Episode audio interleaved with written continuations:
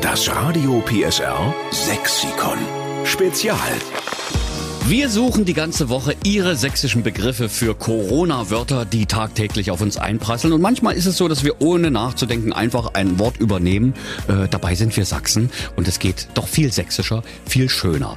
Zum Beispiel Hände waschen. Wie kann man Hände waschen auf sächsisch nennen? Und das wollen wir jetzt wissen von Marco Richter. Guten Morgen, lieber Marco. Guten Morgen, Wie sagst du zu Händewaschen zu Hause? Griffelschrubben. Griffelschrubben. Und wie gucken deine Kids, wenn du sagst, na, ab zum Griffelschrubben? Ja, da schauen sie mich komisch an, aber die machen, was ich sag dann. Das ist sehr schön. äh, man darf ja bei Kindern nie vergessen, dass die sich das bei einem Mal gar nicht merken. Das ist also wie, weiß auch nicht, ob die ein Gehirn haben wie ein löcheriges Sieb, aber in der Kindererziehung ist notwendig, dass man es immer wieder sagt, bis sie es begriffen haben. Und da ist Griffelschrubben schon insofern gut, weil es eben nicht so langweilig klingt. Ja, aber das ist wie es bei uns früher war. Man muss es halt manchmal zweimal sagen oder dreimal.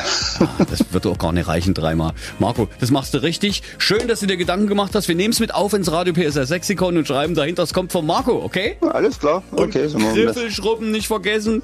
Gut, das mache ich. Ciao. Das Radio PSR Sexikon.